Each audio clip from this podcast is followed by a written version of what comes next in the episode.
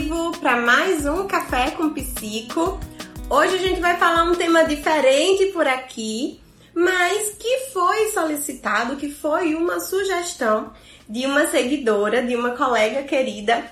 É, no, hoje nós vamos falar sobre beleza, sobre branding, sobre imagem, que imagem importa sim e é, como a imagem, como o jeito que a gente se veste, as cores que a gente usa, o jeito que a gente coloca o cabelo, como é que isso impacta no nosso posicionamento profissional. E como eu não sou especialista, nós vamos convidar a especialista em colorimetria, a especialista em análise pessoal, em, em imagem pessoal, Bárbara Braz, mas quero dar bom dia para vocês por aqui. Já pegaram o café? sábado sem café com psico não é sábado, né? Vamos lá, vou esperar a Bárbara entrar para que eu possa convidá-la, tá? Deixa eu ver se ela já tá por aqui. Não recebi a notificação. Ah, pronto. Vamos ver se a Bárbara consegue entrar.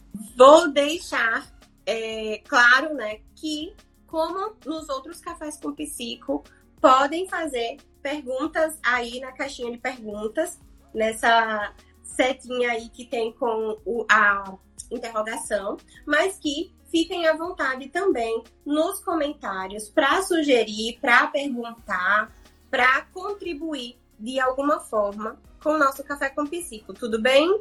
Bom dia, Jaque. Anne. Vamos ver se Bárbara consegue entrar. Bárbara não está conseguindo participar, apareceu aqui para mim. Bárbara, tenta sair e entrar de novo. Bom dia. E aí, vocês estão animadas para esse tema diferente que vai além da psicopedagogia? Hoje a gente vai falar de algumas polêmicas. Vamos ver se eu consigo convidar a Bárbara mais uma vez. Aí! Tenho aqui. Bom dia, Bárbara. Tudo bem? bem com vocês? Tudo ótimo. Como é que você está? Tô bem, tô bem. Acho que eu tô cortando aqui, tá, tô cortando meu rosto. Você consegue me ver bem? Consigo. Vamos lá. Bárbara, primeiro eu quero agradecer demais a sua presença aqui, você ter aceitado o meu convite desde a minha análise. que eu te convidei, né? Ah, vamos fazer alguma coisa juntos e tal. Que uma das minhas preocupações era justamente a questão, é, o posicionamento profissional, né? E é, queria que você falasse um pouco também de como você começou, como é, você escolheu essa profissão, qual foi a sua trajetória até aqui, para depois a gente começar a falar um pouco mais de de branding, de imagem e como a gente pode ajudar as meninas que estão aqui hoje a se vestir melhor, a, a usar a imagem a favor dela. Bom, meu nome é Bárbara Braz, é, comecei na consultoria tem um pouco mais de um ano, mas sempre me interessei por essa área. Minha mãe, como esteticista e, e, e também tem formação em consultoria de imagem, é, sempre foi uma coisa que eu peguei um pouco dela também, né? E beleza sempre foi a minha área, assim, sempre me identifiquei muito com a área da beleza.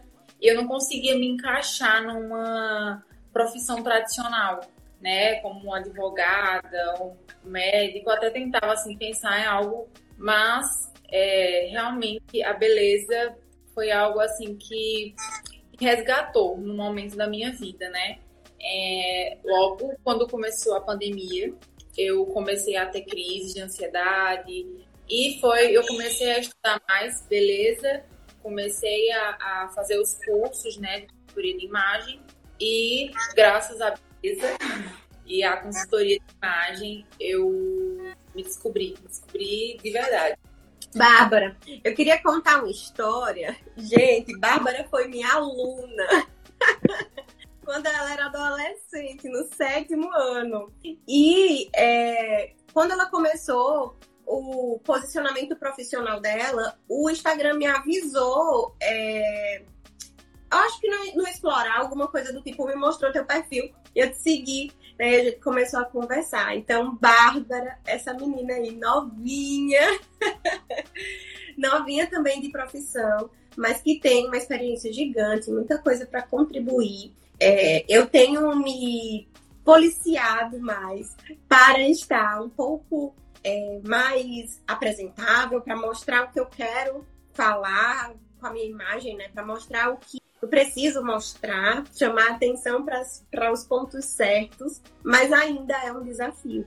É, Bárbara, eu queria que você falasse, né? Você falou que a beleza te resgatou, que esse mundo, né, da, da análise é, de cor, da, da colorimetria, da beleza mesmo, né, que te resgatou é, do que a pandemia te causou. E eu quero que você fale como a beleza pode resgatar outras mulheres também.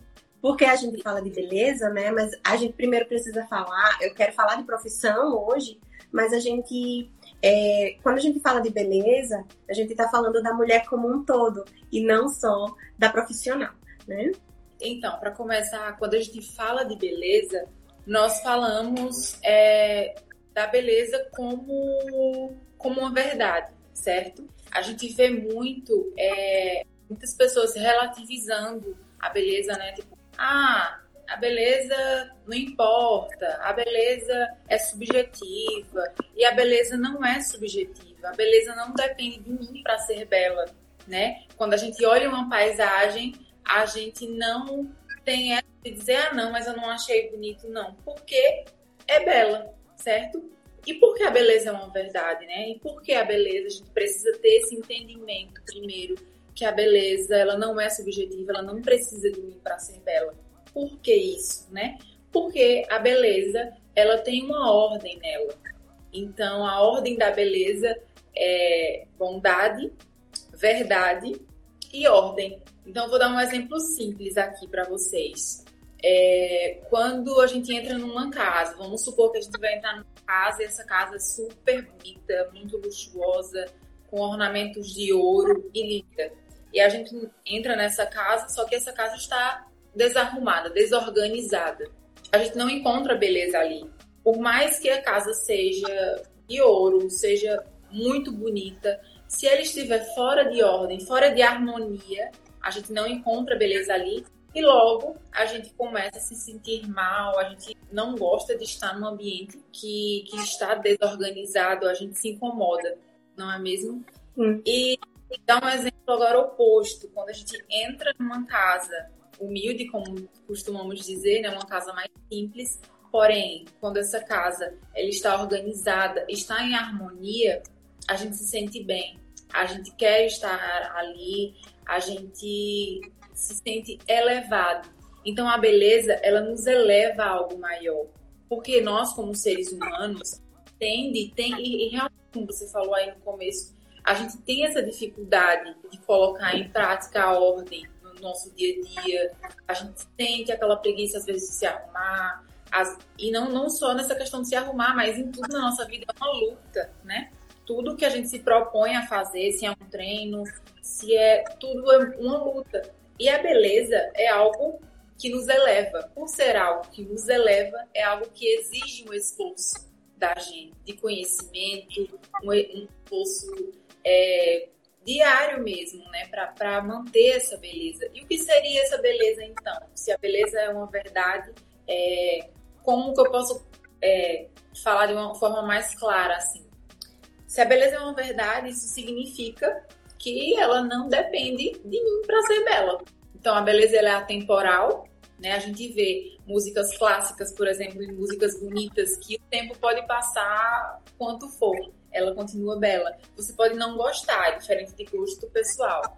É claro que todo mundo tem suas preferências, tem seus gostos, mas a beleza ela é algo é belo, mesmo sem, é, mesmo sem a gente opinar que não, ou que sim. É, eu mandei uma vez, eu, conversando com a moça que sugeriu, né, que veio a ideia aí da, do post, eu mandei uma vez para você o print da conversa, porque era uma coisa que você trouxe também nos seus stories, falando da maçã, que você trouxe uma maçã é, muito bonita e uma maçã enrugada, uma maçã que tinha ali alguns fungos, né? Como se ela tivesse apodrecida. Então a imagem dela não estava boa. E eu conversando com a moça, Eu conversei com ela, eu acho que tinha um, um mês antes, mais ou menos, de você colocar, fazer esse post, né? E eu disse para ela que a beleza, pra gente, para nós humanos, a beleza, ela é evolutiva. Ela faz parte do nosso processo de evolução.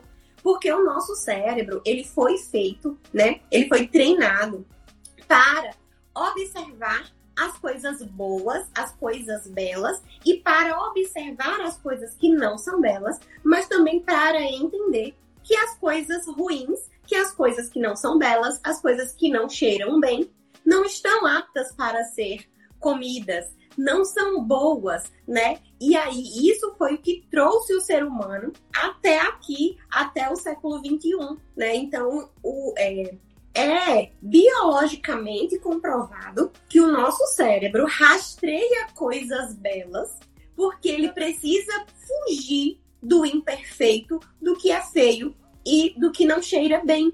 E aí o exemplo que eu dei para a colega no, na resposta foi: olha, a gente não vai comer uma maçã que está feia, porque ela, a gente olha e vai dizer não, não tá boa para comer.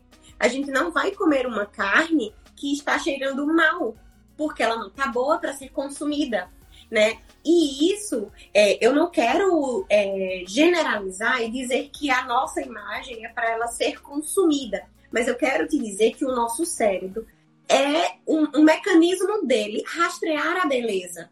É evolutivo, senão a gente não estava por aqui. Então, quando a gente vê uma pessoa, como, como a Bárbara falou, quando a gente vê uma pessoa, quando a gente vê uma imagem, uma casa, sei lá, uma cozinha. Imagine você ir na cozinha de um restaurante e tá tudo sujo.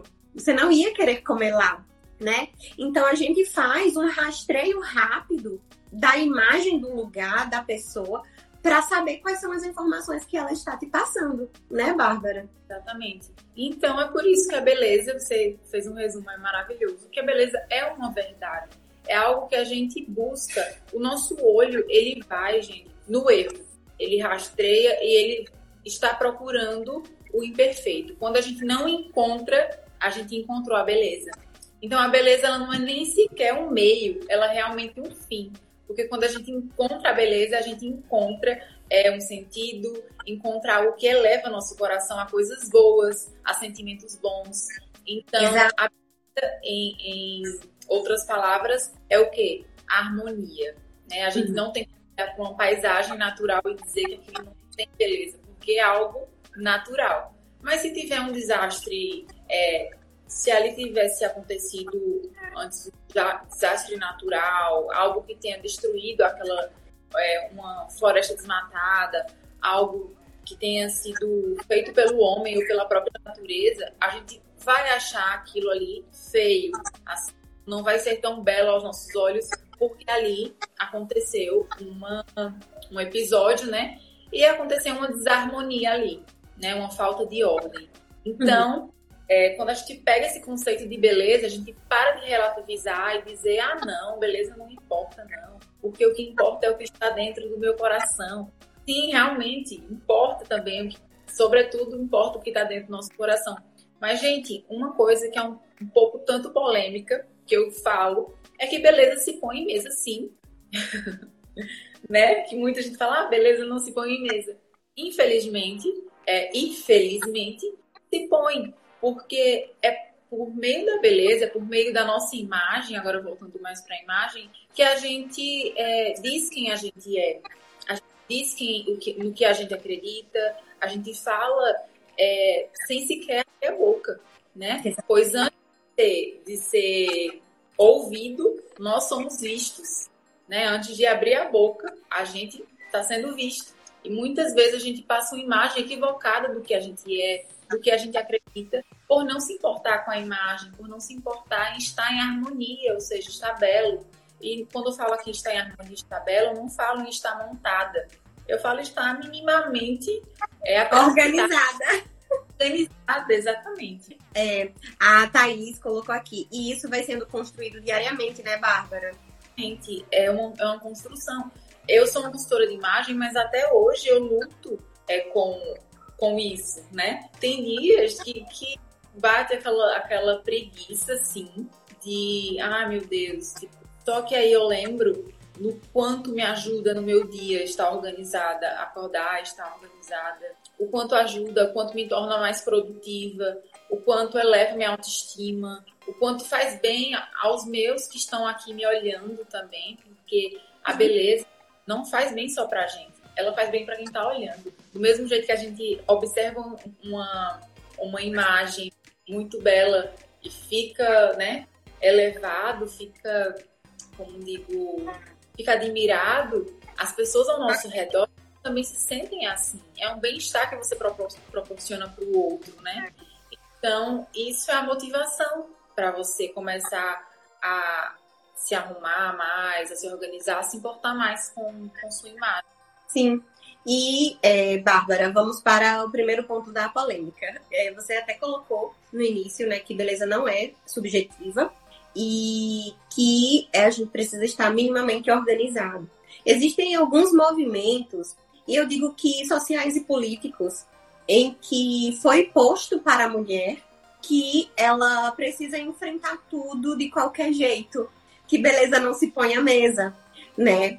Só que é, para a mulher, o arrumar-se, o estar em ordem, também é força, também é cuidado, né? E também faz com que ela enfrente os desafios da vida da melhor forma possível e não é de qualquer jeito, né? Então, é, eu vejo alguns movimentos, eu não vou citar, porque senão pode ser que seja cancelada por aqui.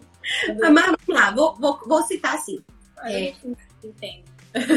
o movimento feminista é um movimento que está crescendo, né? Existe, lógico, uma, uma reação, uma relação de luta, de luta política, histórica, mas é, o movimento feminista ficando cada vez mais é, popular e quando as coisas se tornam populares, elas se distorcem muito mais, né? E é, criou-se uma dissociação do, entre o feminismo e o feminino. E é, algumas profissões, né? As mulheres estão cada vez mais masculinas e cada vez mais sem essa necessidade de estar em ordem, porque foi colocado na mídia que as pessoas precisam me aceitar de qualquer forma. Mas não é bem assim, né? Na prática não é assim, né? A gente vê isso né? Só que na prática acontece o contrário, porque a gente está julgando o tempo inteiro pela imagem. Nós julgamos o tempo todo pela imagem. E as pessoas estão julgando a gente pela imagem todo também. E isso, como a gente já falou no começo, é natural, é algo natural da gente. Então, uma coisa interessante você ter citado o mominista, né? Que infelizmente é, tem, tem causas legítimas que você não precisa nem ser feminista para defender. Exato. Precisa, né? É isso que eu acredito. Mas que traz mais uma degradação do feminino. Uma degradação do que é ser mulher, do que é ser feminino. É como se a mulher ela precisasse. É, é, é um pouco polêmico falar disso, né? Mas a gente fica assim, um, um pouco assim. Mas realmente o que você falou tem tudo a ver é, quando esses movimentos, né, querem relativizar e dizer que não, você se veste como você quiser, você não precisa passar um batom, não precisa usar maquiagem, não use sutiã, tipo, ah, se liberte do sutiã, que tal, não sei o que, que eu acho maravilhoso. É, tem umas questões assim, por exemplo, a questão que alguns movimentos colocam em relação aos pelos, né? Sim. Que tá tudo bem você ter pelos, mas o rastreio que o nosso cérebro faz de alguns pelos específicos é, está faltando higiene, está faltando limpeza, está faltando ordem, né? E a mulher, é, no assunto da feminilidade, né? Quando a gente fala de feminilidade, né, que é uma coisa é, agredida fortemente por esses movimentos, é, é como se a feminilidade ela fosse uma fragilidade, mas é ali que a mulher se fortalece a feminilidade é a força da mulher, é a força da persuasão, da, a beleza da mulher, ela, ela influencia, ela melhora o ambiente do lar, ela melhora o, o relacionamento com o seu parceiro, ela melhora as, as, as, as experiências. A mulher, ela, ela tem a sua essência feminina. A gente, é, como disse Simone de Beauvoir, né, uma, uma grande, um grande nome aí feminista. Ela feminista. a mulher não se não não nasce a feminista, ela se torna, mas a gente nasce ou não se não nasce é, mulher, ela se torna é por causa que a sociedade é, faz com que ela seja mulher. Mas não, a gente nasce mulher. A gente nasce realmente com é, o feminino, com, com os nossos gostos mais, mais femininos, com os nossos é, traços mais delicados, que, que podem ser físicos ou não, mas na nossa essência tem o feminino, né? Tem, tem aquele laço materno, em algumas pessoas mais, em outras menos, isso, isso pode ser relativo ao temperamento, criação, mas é, a feminilidade é algo importantíssimo para a mulher, né? Pois ela não pode ser deixada de lado de jeito nenhum, porque é aí que se começa uma confusão. Uhum. Uma confusão e uma até a, a deturpação da, da, própria imagem. Muitas mulheres que se olham no espelho não se reconhecem, não, não, é, enfim, começa uma onda de confusões quando essa mulher não, não enxerga, quando ela não entende que a imagem dela é estar feminina não é, não é estar frágil, não é Sim. é estar. É, e eu queria, Bárbara, falar também um episódio, né? Que dois episódios, na verdade, que aconteceram comigo, que me fizeram refletir sobre como a minha imagem, o que a minha imagem estava comunicando, né? Então, eu era uma pessoa que dizia assim: ah, não, imagem não importa, as pessoas precisam estar é, comigo pelo que eu sou, é, pela profissional que eu sou. E eu lutei muito para mostrar o meu lado profissional para as pessoas. Mas em determinado momento aconteceram duas situações que me fizeram refletir sobre algumas questões. Uma foi, eu fui numa loja aqui em Paula Fonte e a pessoa. É, e eu tava assim, tinha acabado de sair de uma reforma que a gente tava pintando e tal. E saí, e faz, eu acho que isso faz uns 4, 5 anos. E eu saí com a roupa que eu tava no sábado, sabe? No final, final da manhã de sábado. Tinha acabado de limpar o consultório que tava ali recém-pintado. E fui numa loja para comprar coisas para o consultório. E quando eu cheguei lá, é, eu cheguei com a roupa meio bagunçada, porque tava fazendo a faxina ali, né? E para mim, na minha cabeça, tava tudo certo. E fui na loja e a pessoa é, me atendeu, né? E ela disse: pra que você quer isso? E eu disse: eu. E, é, e também foi um erro meu na hora que eu me coloquei, né? Mas eu disse assim: ah, é para um consultório de psicopedagogia. E a pessoa disse assim: ah, legal, quem é a psicopedagoga? E eu disse: sou eu. E a pessoa fez: ah, então o, o, como eu estava me vestindo naquele momento não passava a imagem de uma pessoa que trabalhava num consultório, que trabalhava com criança. E não era uma roupa que estava indecente, não era nada. Era uma roupa básica, mas que é, não estava transmitindo exatamente o que eu queria falar, né? E aí, por trabalhar com criança, eu era a pessoa que dizia assim: não, eu preciso estar confortável. E que ligava conforto a determinados tipos de roupas que não transmitia exatamente o que eu queria é, falar, né? E eu era a pessoa que andava de jeans, t-shirt e sapatilhas. Jeans, t-shirt e sapatilha. E eu tinha um cabelo longo na época, vinte e poucos anos, e eu usava sempre um rabo de cavalo, porque quando a gente tá trabalhando com criança, o cabelo desce, vai na cara, não sei o quê. E eu sempre tava com rabo de cavalo. Então imaginem, é, eu deveria ter tirado uma, uma um print para colocar aqui, mas depois eu mostro para vocês. É, eu coloquei na minha mentoria a, a Jucimara de antes e a Jucimara de agora, é, para as meninas verem. Então, é, a minha imagem era essa. Imaginem uma pessoa com rabo de cavalo, t-shirt super básica e jeans sapatilha. E em algum momento, é, na clínica que eu estou hoje, alguém derrubou água no chão e eu ia passando. E a pessoa que estava, que ia ser atendida, que estava aguardando alguém para ser atendida, né? chamou assim, disse, moça, vem cá, por favor. Aí eu fui, ela disse assim, você pode limpar ali porque eu derramei água. E, e aí eu fui respondida com a moça dos serviços gerais, né? Então eu não estava transmitindo o que realmente a profissão que eu faço. O que eu faço, né? O que eu faço, porque eu faço. E aí foi quando começou a virar uma chavinha dentro da minha cabeça que beleza importa sim.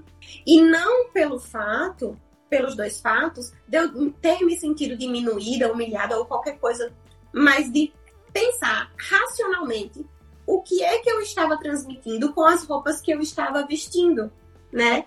E aí, quando eu comecei o movimento de usar, sim, roupas mais confortáveis, mas prezar por roupas que passassem um pouco mais de seriedade, de passar é, a, a, procurar roupas que me fizessem estar confortável, mas que também me proporcionassem uma imagem minimamente organizada, condizente com a pessoa que trabalha no consultório, independente se é com crianças, se é com adultos, né? E aí eu acho que hoje a maioria das meninas que estão por aqui tem esse mesmo problema de estar confortável e estar bela, porque geralmente as pessoas confundem o estar confortável com estar desleixado. E não é dessa maneira. Eu aprendi que não é e eu estou vivendo isso hoje, né? Então é importante a gente falar que tudo que a gente coloca no nosso corpo, o jeito que a gente arruma o cabelo ou não arruma o cabelo, diz muito sobre quem a gente é e como isso vai é, impactar na nossa profissão, né? E é, eu tenho um exemplo que eu uso, eu vou falar depois de outras coisas é, do consultório em específico, mas tem um exemplo que eu uso que é, olha, você, para as minhas mentoradas principalmente, você vai receber uma família que está em luto por um diagnóstico. Você vai receber uma mãe que não está dormindo bem. Você vai receber uma família que está num processo difícil com aquela criança. Se você recebe essa mãe com o freezer aqui, com a olheira batendo aqui, com a roupa amassada, né, e em desordem, essa mãe vai olhar para você e vai dizer: essa mulher não pode me ajudar, porque ela tá pior que eu, né? Então a gente precisa começar a entender essa dinâmica é, das pessoas que a gente trabalha, né? eu tenho uns três pontos. Vou começar pelo que você falou, né? Que as formas que você é, foi tratada no estabelecimento e depois já no consultório. E já aconteceu comigo, sim, há alguns anos, é, de ir numa loja, ser vida, porque eu estava, sabe, de qualquer jeito. E aí eu ficava, isso é um absurdo, porque as vendedoras não deveriam ser assim, que isso e realmente, tipo, não é legal ser tratado assim, realmente não dou razão a, a vendedoras que é, fazem essa distinção pelo que você está vestindo, pelo que você está né? Mas infelizmente a gente tem que conviver em sociedade e a gente, para uma boa convivência e para a gente também, é bom que a gente é, comece a não colocar a culpa nos outros e sim trazer para a gente, poxa, eu vou melhorar, né? a pessoa tem que melhorar também para não ficar pela, né, na hora de atender um cliente. Às vezes eu ficava lá esperando, aí ficava atendendo lá uma pessoa que era muito mais arrumada, que aparecia, aparentava ter mais dinheiro para uhum. comprar, e a pessoa fica assim, é, com cara de taxa. Então a pessoa, é, essa, essa essa, essa vendedora, eu tenho que melhorar realmente, porque é antiético você não uhum. por, pelo que ela está vestindo, né? Mas ao invés de transferir a culpa para a pessoa, vamos olhar para a gente, que é o que a gente pode resolver. A gente tem que olhar para onde a gente pode resolver. Na vida dos outros, a gente não consegue acessar. Então, na nossa vida, a gente consegue. Então, vamos melhorar a nossa imagem. É, quando você falou aí da sua profissão, é, eu, eu lembrei de uma coisa assim interessante, que é não estar apenas no consultório. Você tem que estar assim na sua vida. Porque no final de semana, que você estiver lá no seu almoço de domingo, você encontra pessoas, é, você olha aquela menina do Instagram, aí você tá lá de qualquer jeito, porque não é o seu dia de trabalho. Então também não é isso, não é se arrumar para trabalhar, é criar realmente um hábito. é construir realmente, se entender, entender suas formas, entender o que combina com você, o que não combina. Seja nas cores, seja nas formas. Quais são as formas que cabem em você? Quais são as peças que, que ficam melhor em relação a, a você ficar incomodado ou não? Porque tem gente que não, não aguenta passar um dia de escarpão desse tamanho, né? Mas tem sapatos confortáveis, mais baixos, que são elegantes, prezar pela elegância, que é um refinamento. O refinamento no trabalho é, é, é algo que chega muito próximo é, do, da, assim, digamos que da beleza mesmo. É uma coisa mais requintada. Então, prezar por peças mais é, que tragam elementos de formalidade para demonstrar o bom profissional que você é. Porque eu vejo que tem profissionais que fazem muitas especializações, te enchem de cursos, são, ó, tops de linha. Mas às vezes tem um colega que nem é isso tudo, tá ganhando muito mais, tá conseguindo é, evoluir na sua carreira por causa da imagem. Porque ele não é, mas ele aparenta. Então, eu não sou muito é, da, da pessoa que fala, ah, seja antes de. É, pareça, aparente ser antes de ser. Não. Aparente e seja. Seja. Seja e aparente. Porque, é, como, como digo, né? Essa questão de você. essa questão de você se encher de especialidades, você é, você é maravilhoso, mas as pessoas sabem disso? Como é que as pessoas vão saber disso? Como é que eu vou identificar que a maçã do mercado, aquela que é mais amareladinha, é melhor do que aquela super vermelhona. Porque tem umas que são super bonitas, que até brilham, mas quando você morde, ela é fofa. Já tem uhum. que, que nem são tão bonitas assim, elas são mais amareladinhas, mas elas são bem gostosinhas, são crocantes. Então, como é que eu vou saber disso? Se, for, se eu for pela imagem, eu vou na maçã mais bonita. Uhum.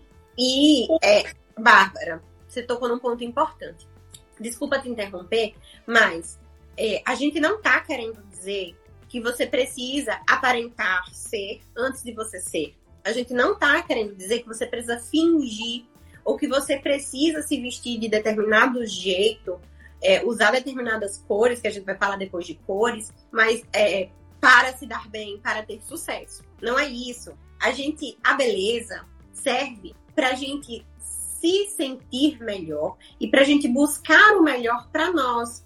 Então, a gente quer que você mostre o profissional, a profissional incrível que você já é.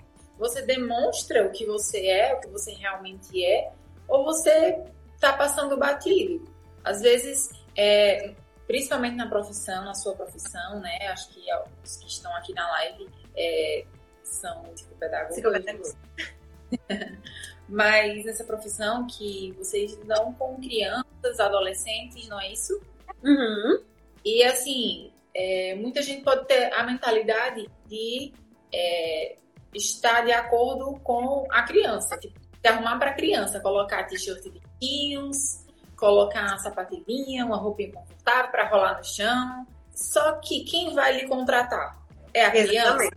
É o adolescente que vai chegar até você? Você não vai passar credibilidade para os pais da forma de uma forma infantil, porque só porque você trabalha numa área com, com, é, com crianças, você não vai é, passar a credibilidade que os pais precisam. Como você falou, né, que eu falei que era um dos pontos, você colocou que é, se a mãe chega no consultório e encontra a, a, a terapeuta pior do que ela, que está passando pela dificuldade, ela automaticamente já fica aqui, não vai, não vai dar. Isso aconteceu comigo. Agora eu vou dar dois exemplos que aconteceram. O primeiro foi é, eu fui fazer terapia, né, com psicóloga e foi online. E assim, na primeira sessão, só teve a primeira sessão, na segunda não quis mais. Ela foi educada, é, tudo certinho, maravilhoso do que ela falou. Porém, ela estava bagunçada, o cabelo assim meio de qualquer jeito, não tinha um blushzinho na, na cara assim pra rosar, não, não tinha assim, cara super lavada. Não que, que isso seja ruim, mas querendo ou não, é, você organizar o seu rosto, deixar ele mais harmônico, colocar um pouco de blush, um pouco de batom, por mais que você não goste de muita maquiagem, isso é o mínimo, não é? Uhum. Rosto bem lavado, assim, é, é pálida, é, não tava legal a roupa dela, assim. Aí ficava um cachorro atrapalhando na live, passando pra lá e pra cá. E eu ficava, meu Deus do céu, na minha cabeça, eu, meu Deus do céu. Pô, a atenção tô... ia pro cachorro, a atenção ia pra tudo, menos pro, pro que ela tava falando, né? Tipo assim, ela, tá, eu tô precisando da psicóloga, mas ela tá precisando de mim também, como consultora de imagem. Porque, e aí eu não, não remarquei com ela, porque assim, eu, é, eu olhei ali e não vi um profissionalismo, sabe? Eu fiquei depois pensando, meu Deus, eu acho que ela não deve ter muita experiência. Passou muitas coisas na minha cabeça, né? E uma coisa interessante, né, que a gente já tem estudos sobre isso, é que 93% é só comunicação não verbal. Apenas 7% é o que você, o conteúdo da sua fala. Ou seja, antes de você começar a falar, em menos de 10 segundos, é, nosso cérebro faz um escaneia tudo e já tô, tira uma conclusão, né? Uhum. Então, assim, 55% é da nossa aparência, ou seja, nosso comportamento e nossa vestimenta. 38% é a nossa entonação, a forma que a gente fala, se a gente fala gritando, se a gente fala é, pausadamente, se a gente fala, é, se a gente tem uma dicção boa, se a gente fala atropelando. Isso também pode ajudar ou atrapalhar na nossa imagem. Sim. E apenas 5% é o conteúdo que a gente está falando, ou seja, quando a gente não capricha, ou pelo menos não se dedica a, a esses 93%, os 7% eles passam batidos. A gente não consegue nem se concentrar neles. Uhum, e para você só dar outro exemplo, uma coisa que aconteceu comigo, mas depois já da consultoria de imagem, depois que eu come, é, comecei né, como consultora de imagem, foi uma vez que eu fui fazer uma análise de coloração e eu precisei de um espaço de uma amiga minha é, para fazer essa análise. E a minha amiga, eu fui arrumada, como eu vou para explorações e tal, como, como eu costumo, como eu tento estar todos os dias, né? Como falei, realmente, mesmo sendo tutora, é uma coisa que é, demanda da gente tempo, atenção, né? Então, marcamos a, a análise, eu fui, e a minha amiga, ela foi lá para me dar a chave do espaço dela, para dizer, ó, oh, Bárbara, qualquer coisa, é, chegou lá, deu uma ajeitada nas coisas dela lá. E ela tava com roupa normal, um shortinho, uma blusinha, e eu arrumada. E o espaço dela, né, de maquiadora e tal. E aí chegou um homem vendendo, ele bateu na. Aí ela, oi moço. Aí ele, não, ela, comigo. Aí ela, aí eu olhei assim pra ela, aí eu fui lá abrir a porta e disse, oi. Aí ele, não, é porque eu quero vender tal, tal, tal. E isso, e, e começou a ver o produto dele, é o moço, é, é ela. Aí ele ficou assim meio estranho, né? E eu achei muito interessante essa situação, porque é, foi muito interessante. Tipo assim, ela não estava trabalhando, mas ela realmente, tipo assim, acordou, foi lá me ajudar, realmente não teve tempo, tá organizada. E é uma pessoa que preza pela imagem, é uma pessoa que sempre está arrumada. Mas nesse dia é, eu estava mais arrumada que ela. e por isso o moço achou que eu era a dona da, é, do espaço e não ela. Ó, oh, o espaço aprimorando. Verdade, viu? E principalmente nos tempos de hoje, com as redes sociais, trazendo toda uma oportunidade de exposições e que precisamos estar bem aparentes. É, tem uma questão bem interessante, eu não sei se é o Helder, se é a Ju, se é o Wilson, mas acho que é o Helder. É, que a gente fala muito em aparecer na rede social, em estar na rede social. Mas a gente já tem, eu tinha uma resistência gigante em aparecer nos stories, em falar nos stories. Eu fazia bumerangue, eu fazia foto, mas eu não queria aparecer. E é, uma das coisas, se a gente já tem uma resistência do julgamento pelo que a gente está falando, se a gente não se não estar bem, se a gente não se olha no espelho e diz, nossa, como eu tô bonita hoje, vou tirar uma foto, a gente vai ter ainda mais resistência em aparecer, né? Então, é isso que o Helder falou é muito importante, né? E por ser homem, a gente diz, ah, mas homem é mais prático. Não, o homem tem uma barba que cresce todos os dias, né? Tem um cabelo que ele fica desalinhado muito rápido, porque não tem como fazer chapinha, não tem como fazer escova, não tem como fazer nada, né? Tem que ir lá e cortar. Então tem também uma preparação, né? Então a imagem chega, mas existe também um conjunto de coisas que comunicam, né? É, Bárbara, tem, tem duas perguntas na, na caixinha. É, eu vou colocar aqui para ver se você consegue ver. Não, não aparece. Peraí. Você consegue ver? De Rafa, Rafael? Isso, isso. É, o que seria a psicologia das cores na influência das pessoas em profissão? Então, é a psicologia das cores. Ela, como é que acontece? Cada cor, ela é um código para o nosso cérebro, um código que nos passa uma emoção. Então, é, as cores são códigos, as formas são códigos, as linhas são códigos. Tudo que a gente olha é como se fosse o QR Code, sabe? E quando a gente passa o nosso olhar, o nosso cérebro já capta aquilo e é, recebe aquela mensagem. Então, a psicologia das cores, a gente encontra em cada cor é, alguns tipos de emoções, certo? Então, a gente, por exemplo, vou dar um, exemplo bem, bem prático. Cores mais escuras nos remete à autoridade, à seriedade, à rigidez. Cores mais claras, mais acessibilidade, mais leveza, mais é, romantismo também.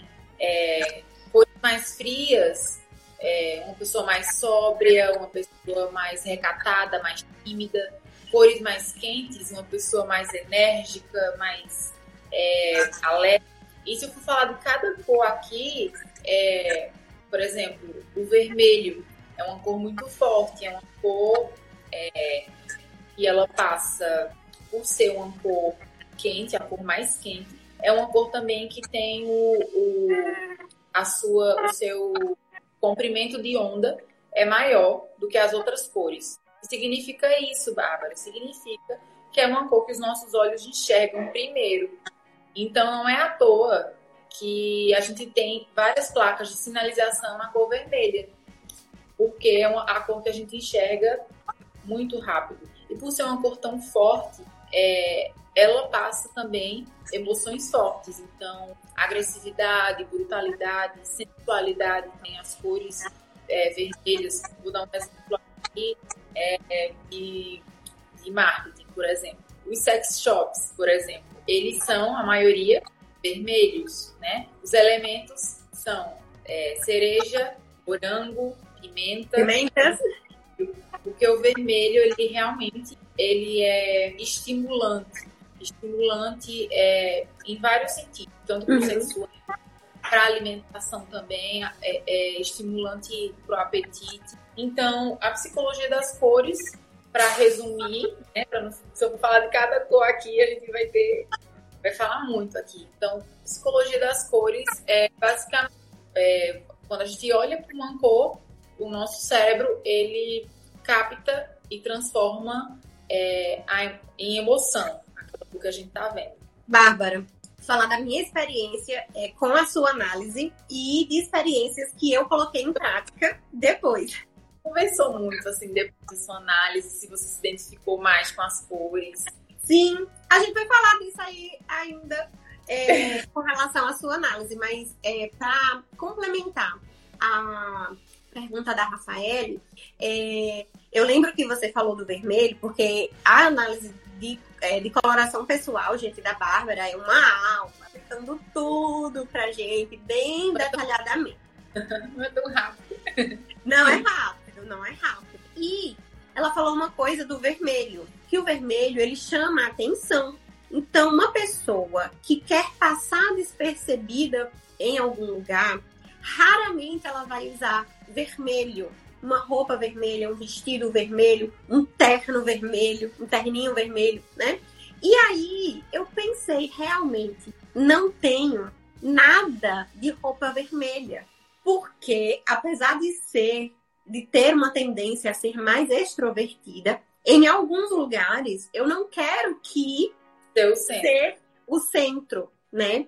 E aí, é, Bárbara falou uma coisa também importante. Olha, Ju, se você que trabalha com palestras, você que faz as lives, quando você tiver alguma coisa importante para falar, coloca um batom vermelho que as pessoas vão prestar mais atenção no que você está falando. E nossa, eu fiz uma live de para falar sobre o curso que eu tava que eu ia vender, né? E eu coloquei um batom vermelho.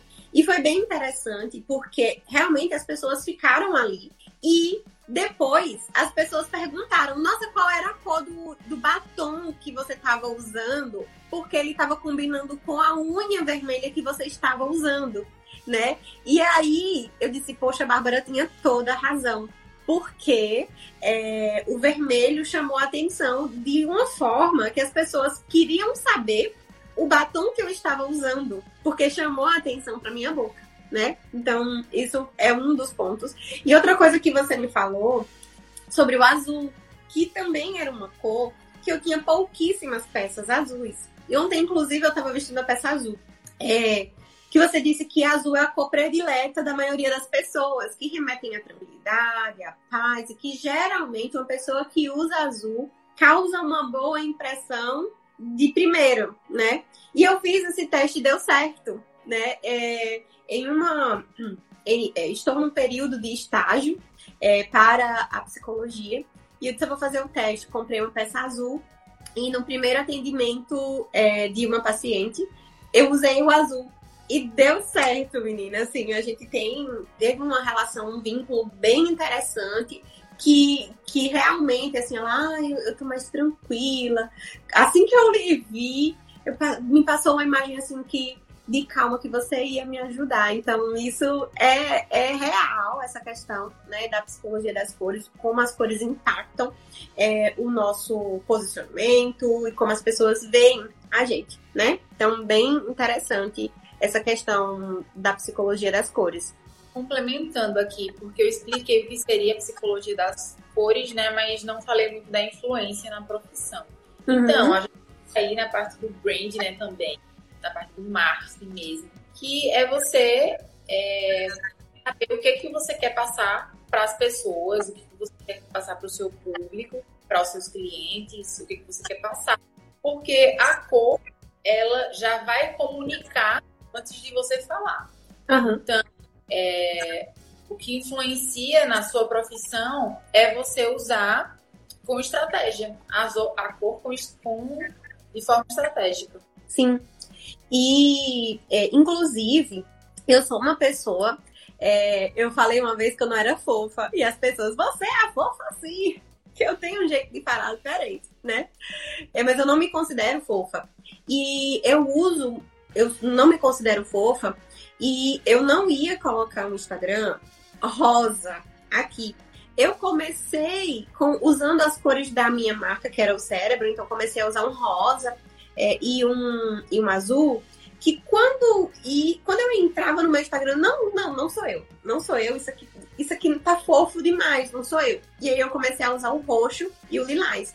E em alguns momentos, sim, apareceu ali, é, aparenta, né, uma fofura ainda, porque eu uso muito branco, eu uso elementos mais, é, mais claros, né, o lilás, e eu descobri que o lilás o roxo fica muito bem em mim depois da análise, mas as pessoas já comentavam quando eu usava peça roxa, diziam, ah, é a sua cara, você é, tá muito tá, tá bonita hoje, né? Então, eu descobri na análise com a Bárbara que o roxo faz, faz bem para mim, mas na análise eu descobri outras cores. Eu descobri o rosa escuro, eu descobri o verde, né? E hoje, se vocês perceberem, já tem duas postagens em cores diferentes, porque eu quero comunicar uma coisa diferente que depois vocês vão saber. Mas eu não quero passar essa imagem de tão fofa assim, né? E de que o trabalhar com infância não é infantil. Então, se eu já tenho uma voz que não é uma voz firme, uma voz é, mais pesada, mais tenra, que passa autoridade, e eu ainda tenho um perfil que é todo branquinho, com roxo, com lilás, remete sim, apesar de eu não me considerar uma pessoa fofa, remete sim a uma fofura, a uma infantilidade que eu não quero passar agora. É, eu percebi ah, quando... Pode falar, pode falar. Você colocou lá, né? Poxa, eu percebi, ah, tá mais escuro. e realmente as cores mais escuras, né? Os tons mais escuros, porque, gente, é em todo. Você pode, como eu falo, todo mundo tem todas as. harmoniza com todas as cores, mas as cores elas têm as suas dimensões, né? Pode ser escura ou clara, saturada ou insaturada, enfim. Mas as cores mais escuras, elas passam mais autoridade, dão mais credibilidade, passam mais seriedade, uhum. é, enfim. O meu perfil, né, ele é rosa, é rosa, rosa da sua, da sua, da, é. Só que quando eu falo, quando eu explico, quando eu estou com um cliente, é, é impossível me associar a uma pessoa fofinha. Pela forma que eu falo, pelo, pelo meu jeito mesmo. Uhum. É, pelo fato um de você aparentar, isso não é, não é uma crítica, é um elogio. E você, inclusive, tem consciência disso, você falou comigo, né? Que justo, você tem, você tem uma idade que você não aparenta ter, você aparenta ser mais nova, né? Ainda tem isso, que eu tenho cara de criança. Então, se eu colocar pelas formas do meu rosto, eles não trazem tanta seriedade, tanta sobriedade, né? As formas do meu rosto não são de uma pessoa é, autoritária ou de uma pessoa firme, né? E aí, se eu me visto infantilizada e aí eu tenho uma cara que me remete a ser uma pessoa mais nova, é, isso muda como as pessoas me veem completamente, né? E você falou também né? Que você, você tem uma idade, mas que as pessoas julgam que você seja muito mais velha pelo seu funcionamento, pelos traços do seu rosto, né? E isso te ajuda no fato de eu uso rosa aqui, mas o jeito que eu me porto, o jeito que a, o meu rosto, os meus traços comunicam é de uma pessoa séria. Eu sou séria, você disse no dia, né? Eu lembro que eu não sou extrovertida, eu não sou séria. Então, isso passa uma credibilidade diferente para você mesmo, seu perfil, estando em rosa. Tô, é engraçado porque lá no meu perfil, toda rosinha, fofinha, fofinha. Até a foto que eu mandei para você colocar, né? Super, uhum. super romântica. E realmente eu tenho um estilo romântico. Eu gosto do estilo eu tenho um pouco desse, desse estilo mais, mais fofo mesmo, de gostar dessa blusinha cheia de corações. Apesar disso, né? Então, assim, é, é, se conhecer também para você equilibrar o seu estilo, juntar o que você é com o que você está colocando em você, para não ficar muito infantilizado. E uhum. também se eu ficar extremamente séria e formal, também passa uma imagem distante, né? Distante, exatamente. Distancia. É, ó, pode falar? Não, pode falar. A, a Luísa colocou aqui para completar a pergunta da, da Rafa: é, a pessoa sendo mais alegre, que conversa mais, tende a ir pelas cores mais vibrantes instintivamente? Geralmente sim.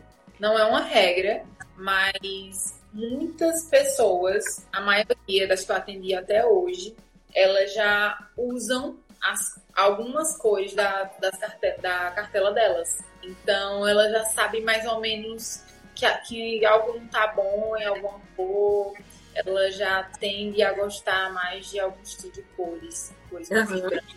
A Vera, a Vera colocou aqui também, olha só. Eu gosto muito de verde e amarelo. O que remete a essas cores? Então, o verde ele é a cor mais fresca que, que temos, porque é uma mistura de duas é, temperaturas, né? Uma mistura do amarelo com o azul. Então, a gente tem a mistura amarelo, que é mais alegre, com o azul, que é mais calmo. Então, o verde é o match perfeito, assim, a cor verde. Não é à toa que a gente, quando está em uma área verde, a gente sente coisa boa. É, é muito associado com a saúde, né? A área da saúde, a medicina. É... E o amarelo, cor da alegria, da jovialidade, da pessoa extrovertida. É, também calor, também aumenta o apetite. É muito difícil a gente sentir apetite por comida com cores muito estranhas. Geralmente a, as cores de comidas apetitosas é amarelo, alaranjadinho, vermelho. Uhum. é, tem o verde ali da, das folhas, mas geralmente a gente não, não abre muito apetite com comida roxa, né? Isso, azul. Eu não gosto. Olha, tem uma curiosidade. Eu não gosto de comida azul. aquele, aquele pirulito, aquele sorvete, não me enche os olhos, sabe? Interessante. Uma coisa química. É. É, né? Tipo um corante. Algo químico. Eu imagino que eu tô voltando pra dentro de mim algo químico. Por não Sim. ser tão comum, natural, né? Ó, é... a Pukérrima tá dizendo que a blusa é dela. Oi? A blusa da Pukérrima. Essa blusa é maravilhosa. Vamos para mais uma pergunta, Bárbara. É... Cadê? Aprimorando. Ju, se a Bárbara é a moça que faz o teste de cores e roupas que a pessoa deve usar, sim, é essa pessoa mesmo. E eu vou contar uma curiosidade, gente. É, quando eu fiz uma primeira análise, eu até comentei com a Bárbara, é, eu fiz uma primeira análise e tinha também um pouco de consultoria de estilo. A moça fez minha análise e disse que a minha cartela era outono suave. E eu comecei a investir em peças que remetiam ao outono suave, que faziam parte da minha cartela. Só que quando eu usava um marrom, um bege, eu me sentia horrível. A olheira gritava, né? E uma das coisas que é, eu achei interessante, que ela fez a minha análise de estilo com perguntas. Olha, você não sei o que, assinala aqui, né? E no final saiu que o meu estilo era esportivo, porque eu gostava de estar confortável nas minhas respostas. Só que nunca na vida o meu estilo é esportivo. Eu disse assim, nossa, tem alguma coisa errada aqui. Porque quando a gente olha, e aí quando vem, vem um, um catálogo com o estilo esportivo, eu não era daquele jeito. Eu não usava tênis, eu não usava legging, eu não, não era eu, né? E foi quando eu pensei é, que o estar confortável não era o estar confortável esportivo e por isso que muita gente remete ao estar confortável, ao trabalhar confortável, a ir trabalhar de legging, de tênis e com uma blusa folgada, né? Então, eu achei bem interessante isso. E quando eu fiz a análise com a Bárbara, que, que é, foi ela que começou a abrir meus olhos quanto a isso, eu entendi que eu, existe um estilo, existe uma mensagem que eu quero passar também, que precisa ser intencional, independente do que eu gosto, né? Mas que eu posso estar confortável. Então, é, antes de ontem nos stories, eu falei que uma pessoa falou: olha, eu não uso jeans, eu não uso salto, eu não uso roupa social, porque eu preciso estar confortável, porque eu rolo no chão. Eu também rolo no chão.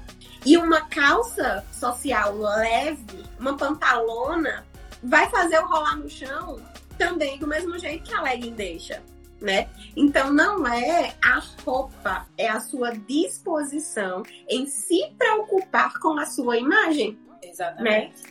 Totalmente diferente. Bem que é, esse conforto, né? Como a gente esse conforto é colocado de forma equivocada. Minha gata tá aqui. Não tem problema. cachorro, a gente tem que dar um jeito. Agora, gato é ser, é ser independente, assim. Sobe na hora que quer. Aí, aparecendo. Tô tentando expulsar ela daqui, mas ela não vai, não. Desculpa, vocês viram um gato aí passar. Sim, é... voltando. Onde eu estava? Na... No estilo, no conforto. No estilo no estar confortável. Isso. Sim.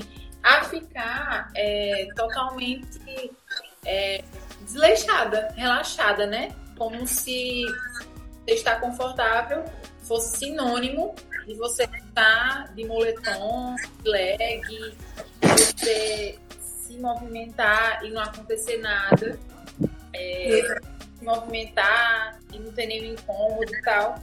Só que, gente, primeiro, a comodidade é uma coisa que nos puxa para baixo. A comodidade é uma coisa que nos puxa para ficar mais preguiçosa, para ficar mais desleixada mesmo. Então, se a gente for pensar, ah, não, é, ficar confortável, é, pensar naquelas peças de moletom, leg, leg, pelo amor de Deus, gente, não, leg é academia. Só. só academia, pelo amor de Deus. Legging, é... legging e rasteira não é roupa, não é coisa, não são itens para se trabalhar. Exatamente. Rasteira você usa aí no seu final de semana, né? Uma rasteira bonitinha também, né? É. E alegre só na academia. E tem uma coisa, né, que as, as pessoas falam, você falou do escarpão. Que, lógico que tem, tem gente que não vai conseguir usar o escarpão. Eu no consultório, eu consigo usar o escarpão. Eu entro, quando eu vou atender uma criança pequena que vai pro chão, que vai rolar, eu tiro o escarpão, fico descalça, mas a minha roupa está comunicando que eu estou numa postura mais elegante. Eu coloco uma meia de pilates e tá tudo certo também. E na hora que eu vou sair, eu saio também confortável, mas usando meu escarpão, né? Então, Tá também, né? Enquanto vai receber uma pessoa, coloca o escarpão. É, a pessoa saiu, quer ficar descansar o pé, porque o escarpão ele deixa o pé nessa posição assim, dependendo da altura. Então, quer descansar um pouco o pé, tira o pé do, do sapato, deixa descansar um pouco. Mas é, realmente não tem desculpa. Não tem desculpa. O que tem é, é você se realmente tomar a decisão de estar alinhado, de estar é, em dia com sua imagem. Porque é aquela coisa, tem gente que fala, ah, não me importa com minha imagem. E porque eu acredito, é, o que importa é o que está dentro, tal, tudo bem. Mas assim, deixa eu falar uma coisa a você. Se você não se importa com sua imagem, ela vai estar comunicando do mesmo jeito. Não é porque você não se importa com sua imagem que você deixou de comunicar algo, entendeu? Você vai estar comunicando de todo jeito. Então é melhor, se a gente vai estar comunicando de todo jeito, é melhor a gente dar uma atenção a isso. Uma atenção Aham. específica. Ó, a Ju colocou aqui. As pessoas falavam que eu não gostava de ser TO porque eu não gostava de usar leggings e crocs. Sofria bullying. Gente, crocs não é de Deus, não, aqui. Minha gente, é, pode ser extremamente confortável, mas que é feio, é.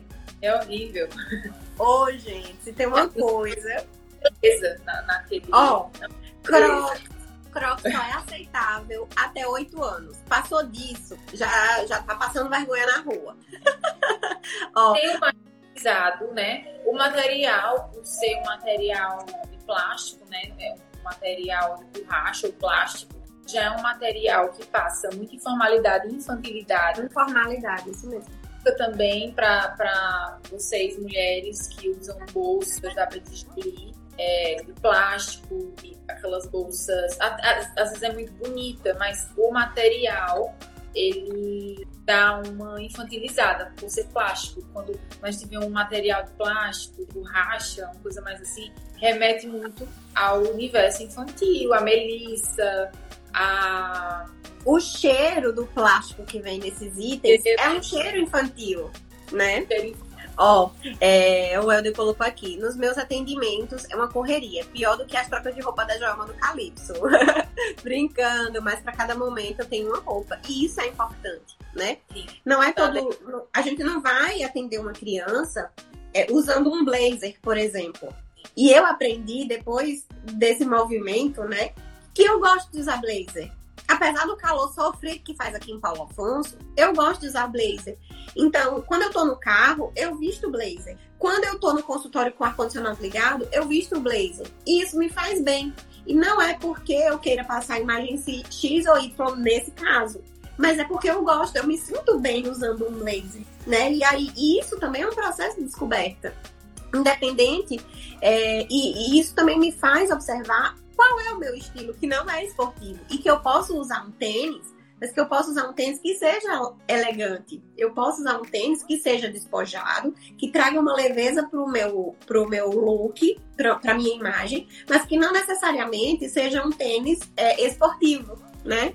Ó, É, tênis que você posta não tem nada de esportivo. É, é mais. É mais elegante mesmo, né? Você busca mais o elegante, formalidade.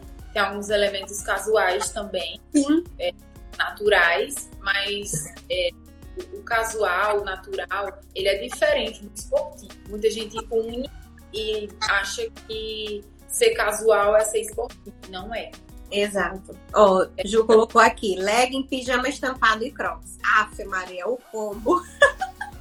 Como é As terapeutas, né? Que a maioria dos terapeutas infantis usam legs, aquela, aquele pijaminha cirúrgico estampadinho de bichinhos e crocs. Eita, isso derruba uma imagem que é uma beleza. Ó, A Valéria colocou, pensei que eu era a única que achava Crocs horrível. Nem na minha filha de 6 anos eu consigo usar.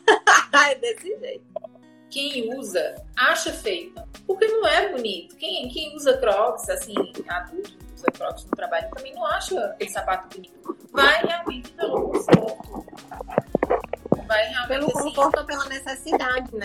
Muitas vezes. E também pela pra- praticidade, porque você só bota o pé ali, Exato. né? Exato. Ah, e crocs de meia, minha gente, que é aquilo, socorro. Crocs de meia ainda consegue ser pior. Vamos lá, ó, Pulquerma. Fiz a minha coloração com a Bárbara e me ajudou muito, até na cor da minha loja, que é o roxo, pois transmite elegância até pelo nome Pulquerma. Muito bem. Eu também, assim, foi um divisor de águas. Eu não, a gente aqui, gente, não tá querendo fazer propaganda do serviço da Bárbara, mas já fazendo, né?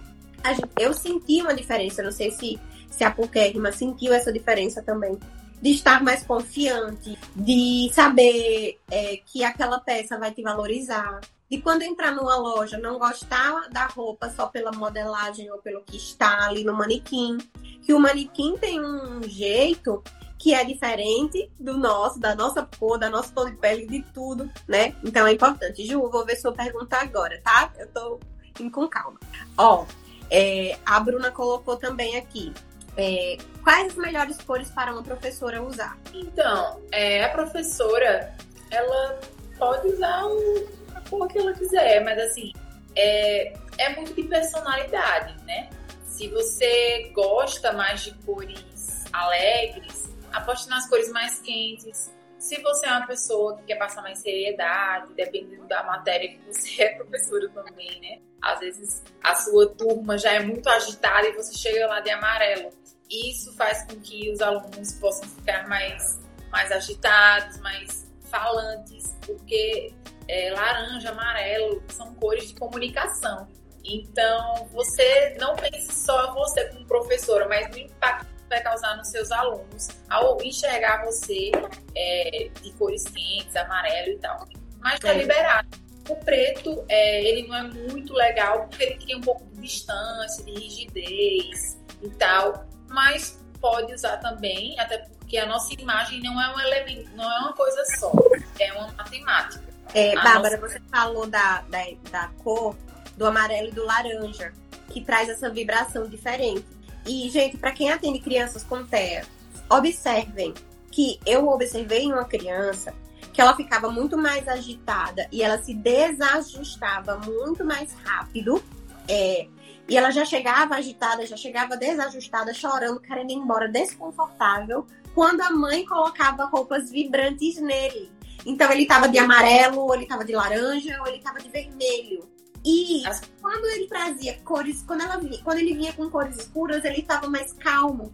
Então, muitas vezes, lógico que tem toda essa questão da, da cor, da psicologia das cores, enfim, mas tem uma questão também da hipersensibilidade da criança. Né? A gente fala tanto do que é, que é TO, vai colocar, vai falar aí também, né? Não sei se ela percebe. A gente fala muito de cheiro, de textura, mas a gente não percebe muitas cores. E essa E- criança foi um- uma coisa assim que eu, eu comecei a observar, né? E eu disse, nossa, isso é diferente aqui. Que, o, o que está acontecendo aqui é diferente. E era uma hipersensibilidade que ele tinha a aquelas determinadas cores. E ele ficava muito mais estressado, eu não conseguia render a sessão. E eu, e eu falei pra mãe dele, né? Olha, quando ele vem de amarelo, ele fica mais estressado. E, e era alguns tons de amarelo, como você falou, era aquele amarelo mais aberto, sabe? E hoje ela usa mais pretinho, é, usa mais tons de bege, é, marrom, branco, azul, verde. E hoje ele tá ótimo. Então é bem interessante isso. Eu gostei muito é, dessa pergunta da Bruna, porque me fez lembrar isso. Então a cor não é só pra gente, também a gente precisa observar com a questão das crianças. Outro, e eu vou falar disso, e depois eu vou puxar já para um link que achei bem interessante, que eu lembrei aqui também. Que é assim, é, as cores mais vibrantes, elas aguçam muito nossa visão. Então, para professores, para palestrantes, é interessante vocês não apostarem em cores é, como o vermelho, por exemplo, porque o vermelho ele aguça tanto a nossa vista que a gente começa a não prestar atenção no que a pessoa está falando, começa a dar agonia. é, a pessoa falou meia hora, a gente já tá, tipo assim, é, um pouco de confusão já, assim, não tá absorvendo mais o que a pessoa tá falando por conta da cor, que é muito Exatamente. chamativa, aguça muito o, o, nosso sentido, né, a nossa e é puxando pro outro link que você falou, é, que você falou no final, quê? Tá travando? Travou. A gente tá te escutando, Bárbara. Você escuta a gente? Você me escuta? Travadinha aí. Agora. Pode continuar. A gente continua te escutando e te vendo. Então, e mais, mais sóbrias, cores mais, mais. Elas acalmam mesmo. A gente fica. As cores mais frias também, elas já dão uma acalmada. Uhum. E é isso. E eu esqueci do, do livro. Eu aqui não Mas Se você lembrar, Ó, a Ju colocou aqui. Quantos Como é? estilos é? a pessoa pode ter? Quantos estilos? Olha, a gente conta até três estilos. Sabe? Tem, um, tem um estilo principal, né? Que todo mundo tem, assim, é o estilo que mais se destaca, mas que sempre vai ficar passeando até três estilos. Tem tem é, todos, que é o estilo criativo, né? O estilo criativo, ela passeia por, por tudo. Aquela pessoa que usa de tudo. Mas, é, se tratando assim, de uma criativa, ela tem um estilo principal, mas tem sub-estilos. Passeia por outros estilos. Ninguém nunca é uma coisa só, né? A não ser, é, por exemplo, é, pessoas assim, é, que têm aquele estilo assim. É muito difícil uma pessoa que tem um estilo só, sempre tá passeando. Mas tem algumas pessoas que, que tipo assim, eu, eu, vejo mais senhorinhas, assim, senhoras, senhores, né, usar aquelas roupinhas mais formais, mais tradicionais, né, do tempo deles. Então não tem mistura de estilo, porque, enfim, é, é mais aquela coisa mesmo. E é isso. Ó, oh, a Josiane colocou, eu tô rindo, mas é de desespero. KKK, adoro trabalhar com essa calça de tecido que são semelhantes às leggings. Por serem mais confortáveis, eu mudarei pra ontem. mude, mude, Josiane, que você vai ver um impacto diferente na sua imagem. Ó, Bruna, estou amando. Valeria é colocou que amando. Oi, Bárbara. Que bom. Ó, Raquel Souza. Travou. Ai, eu tô te vendo e, e te escutando. Agora, eu tô tá... vendo travando. Tá. Mas pode falar. A Raquel colocou, professora da APAI, qual cor para se usar? Azul, verde, é, tons de lilás e uma coisa do rosa. Gente, eu vou levantar aqui um pouquinho pra fechar a porta, porque o vizinho Vontade. colocou música pra todo mundo. pra você não tá escutando não, tá? Não? Não, a gente tá ouvindo sua voz. Tá bom. Ó. É, então, o verde, o, o azul é muito, é muito calmante. E tem uma coisa interessante do rosa. O rosa, ele é uma, é uma cor eficiente para acalmar é, transtornos psicológicos e emocionais. Então, o rosa, não esse rosa tão vibrante que Ju está usando, mas o rosa mais calmo, o rosa é, menos vibrante, ele é muito legal, porque ele tem, dá uma. Ele passa uma mensagem de empatia, passa uma mensagem feminina, uma mensagem de cuidado. Então, é, para você que trabalha né, no, no APAI, pessoa que vê você de rosa, é, é, sente. É, você passa uma mensagem para ela de cuidado, de empatia, de carinho. Tem coisa feminina, maternal também, né? No rosa. E também é, acalma, é, como eu falei, acalma distúrbios emocionais, psicológicos. É essa eu não sabia, essa é nova. Ó, areto, é, podemos usar preto na calça e uma blusa clarinha? Sim. É, assim, quando a gente usa preto para roupa de trabalho na calça, se torna como um fardamento, uma calça preta para o trabalho, uma calça fadaria preta, certo? Então a gente usa um branco, preto, fica super legal. Mas quando você vai montar que você vai montar com preto, o preto pode não harmonizar, certo? Eu Mas não assim, me sinto confortável desse jeito. Eu fico me sentindo parecendo um garçom. uma blusa, uma camisa social branca e uma calça preta, eu olho assim, não, não, não, troca. O preto e o branco é muito elegante, mas nessa composição, assim, eu prefiro não usar. É, o B&B, usado dessa forma, bem tradicional, bem tradicional. É atemporal, nunca sai de moda, é, é clássico. Porém, é, você tem que se sentir bem, né, também, com está usando. Então, pode sim usar uma blusa mais clara, com a calça preta, mas faça um link, a dica é, faça um link da calça preta com outro ele elemento preto. Por quê? Um brinco, um sapato, uma bolsa. Porque quando o preto fica sozinho na sua imagem, ele pode ficar só branco, se é uma cor muito escura, é a cor mais escura que tem. Então, quando botar um preto, é, é interessante colocar outro elemento preto. Ou então, se for PIB, pode ser só a calça preta, fica legal. E outros elementos também em branco, né? Eu acho que fica bem elegante. Valéria colocou: Amei essa dica e nunca mais vou usar vermelho para pregar na minha igreja. É, é, é bom. Porque realmente o vermelho ele, é, ele é bem. É, ele aguça muito, né? Como já falei. Uma canseira mesmo na visão. A gente começa a ficar sem prestar tanta atenção no que a pessoa tá falando. Uhum. Gente, quando a gente fala de imagem, a gente não tá falando só de roupa. Então a gente tá falando do acessório, a gente tá falando do sapato, a gente tá falando é, da bolsa que você usa. E a gente não tá falando só do bonito.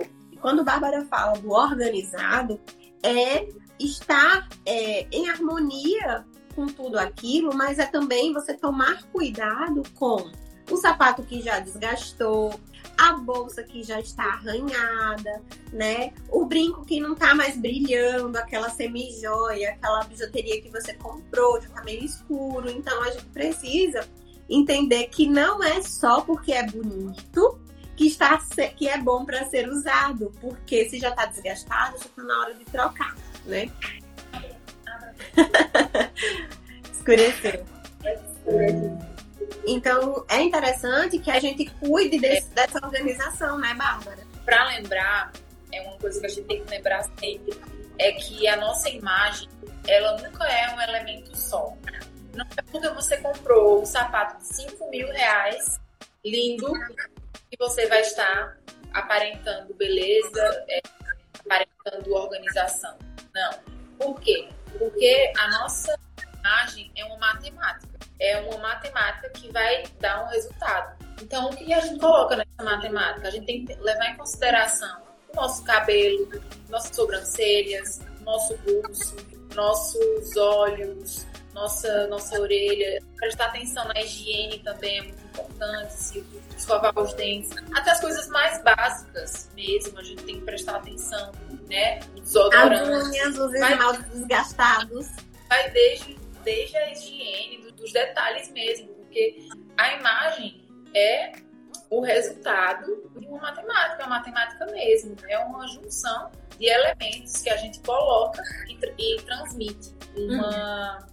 Uma imagem né, desses elementos. Então, assim, se você tá com uma calça nova, um sapato de 5 mil, como eu falei, mas a blusa tá ali com um furinho, e, e você, não, nada não, botou é, e o batom tá borrado, até isso, ó, um batom borrado.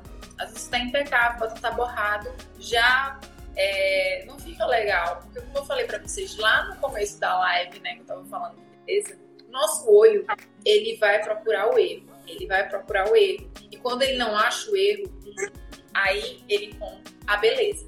E tem uma coisa que eu quero falar. É... Meu defeito é andar Meu defeito é andar. Mulher passa roupa, passa por roupa. É, assim, tem algumas peças, né? Principalmente as fibras naturais, elas têm mais facilidade de amassar linho, algodão, porque como elas são fibras naturais, é, elas amassam com facilidade, pois elas não têm a elasticidade do, do plástico, que é o poliéster, né? Que se mistura com as roupas, né?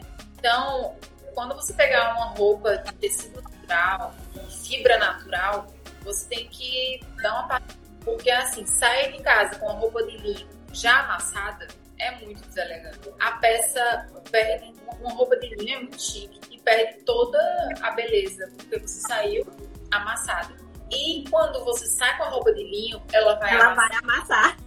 Tá, ela vai amassar, como você dizer assim, com as mangas. Mas aquilo O ali, cinto de segurança do carro já amassa. mas esse é o amassado chique. Esse é o amassado é, natural. Só indica que você está usando uma peça de fibra natural, né? E fibras naturais são mais nobres, são mais frescas, são mais elegantes? Pessoas elegantes, elas prezam pela qualidade. E fibras naturais, que são livres de fibras de- derivadas de petróleo, enfim, plástico, é elegante. Então, assim, passe sua roupa. E quando você é amassada, ao se, ao se sentar, levantar, é, a fazer as suas coisas durante o dia, o amassado fica é totalmente é, aceitável, normal, é a vida acontecendo. Sim. É, eu queria entrar num detalhe importante, que hoje a gente tá falando, é, Bárbara é consultora de imagem, é colorista, é, colorista não, é colorista, né? É, mas eu queria falar também, gente, de outros aspectos do consultório. O seu consultório tem que estar minimamente organizado, com as coisas no lugar. É, a bagunça ela não é bem-vinda. É, a parede suja, né? Então, meu, meu consultório, o ar-condicionado pingou e manchou minha parede. Eu tô desesperada, porque toda hora eu olho pra mancha da parede, né? Então, assim, tem uma coisa também importante que eu quero trazer aqui para vocês: é o nosso relatório, por exemplo, um encaminhamento que você manda, um papel que você envia para a escola, para outro profissional, ele precisa estar organizado e bonito, né? Então, lá na, na minha mentoria, ó, vocês vão ter é, conteúdo exclusivo, que é, parece uma besteira, mas não é. Que o óbvio também precisa ser dito, tá? Conteúdo exclusivo das minhas meninas. É, quando você for enviar algo para alguém, aquilo ali vai comunicar também quem você é.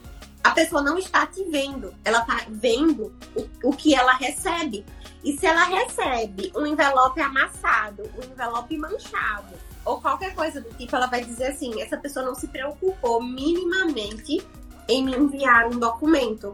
Se ela não tem a tua marca, se ela não tá assinada com a caneta que funciona, sabe aquela caneta que falhou, como é assim, e você, ah, eu vou completar com outra aqui.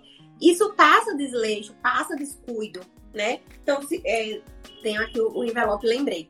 Se você manda, gente, o valor de um envelope marrom e o valor um envelope branco é a mesma coisa. Só que a imagem que eles passam são diferentes.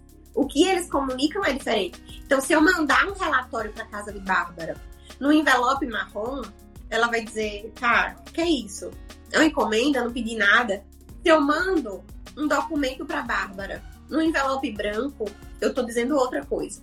Quando eu imprimo um relatório e eu não tomo cuidado com as cores da minha impressora, se tá ajustado, se eu não vejo se a, a, o preto tá falhando, eu também não tive cuidado, né? Então o relatório é para ser lido. Se eu imprimo com a, com a cor preta toda falhada, a pessoa que recebe não vai conseguir ler e vai passar desleixo e desorganização. Né? Então, o nosso relatório, o nosso encaminhamento, a nossa pasta, o nosso envelope, ele chega em lugares que nós não conseguimos ir. Ele chega numa escola, ele chega no médico, ele chega em várias outras coisas, né? Em vários outros ambientes. A mãe vai estar tá andando com aquele negócio ali na mão por, por muitos lugares. E você pode aproveitar isso a seu favor, né? Então, o fato de você é, organizar e pensar na beleza, e, e beleza importa para sua profissão, sim. Porque quando você oferece um café, a xícara tem que estar tá bonita, não pode estar tá lascada, não pode estar tá manchada, né? Para o seu cliente. Com mau cheiro. Com mau cheiro. Quando você envia algo para alguém que nem te conhece, a primeira impressão é a que fica. E se a primeira impressão que a pessoa tem de você é um envelope amassado, um envelope sujo, uma coisa que você não se preocupou em ter um cuidado para enviar, ela vai ter sim uma impressão de você. Né? Então, é como a Bárbara falou, muitas vezes, é, ah, eu não quero comunicar nada, mas você está comunicando. No seu vestir. E nas outras coisas da sua profissão também, que você está comunicando. Mesmo que não seja intencional, você está comunicando algo. Então tem que prestar atenção na beleza, sim. Em tudo. E é muito interessante quando começa é, na gente com isso, porque vai se estendendo ao nosso redor, né? A gente começa a prestar atenção mais. Eu estava até pensando nisso antes dessa live. Porque quando a gente começa a prestar atenção na, na beleza, né? Organizar o nosso ambiente, organizar, é, se organizar, a gente começa a prestar atenção até na beleza natural da vida, na beleza da natureza, na beleza do céu. Ontem um, teve um pôr do sol tão lindo que eu fiquei contemplando e eu fiquei vendo aquela harmonia e assim, é, aquilo me encheu assim, deu uma coisa tão boa. E quando você não tá nem aí pra beleza, você passa por uma paisagem muito linda e aquilo passa batido. Sendo que aquilo ali poderia fazer muito bem a você, ao seu coração, à sua alma, ao seu dia. Entendeu? Então, quando a gente começa a se cuidar, a gente começa também a olhar ao nosso redor, ao o nosso meio, não é? E a gente precisa estar adequado, né? A elegância, a gente fala assim que a elegância é, não importa o estilo que você seja, se você é uma pessoa elegante, de comportamento, é, profissionalmente, é, é estar adequado ao meio.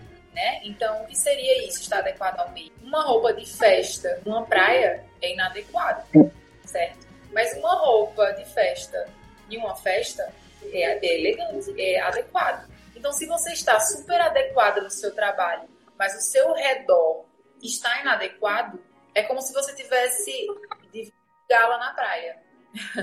é como se você tivesse num lugar que não lhe pertence, porque você está toda organizada, mas o seu ambiente não. Então, está brigando uma coisa com a outra. Então, é preciso, sim, olhar ao redor, organizar o seu redor, se organizar. Isso nos ajuda muito a começar a enxergar beleza em tudo. Depois eu comecei a trabalhar com imagem, com cores. É, é, claro que isso faz parte da minha? Mas não só para mim. As pessoas que eu atendo também me falam, comecei a prestar mais atenção nas cores. Antes eu não não tinha, não via diferença de cor. Agora eu vejo diferença, que tem diferença nas cores. Eu sinto diferenças, começa a prestar atenção, as coisas começam a fazer mais sentido, a, a gente começa a, a prezar mais pela organização, pela, pela harmonia, né? Até a, a, própria coloração, né? a análise de coloração, é encontrar a harmonia das suas cores, é encontrar quais são as cores que combinam com você. Então, é tudo para ficar bonita, tudo para ficar ordenado, organizado. Então, assim, é, lembre sempre da, lembre-se sempre da adequação. Se você está arrumado no trabalho, o seu ambiente de trabalho precisa estar adequado com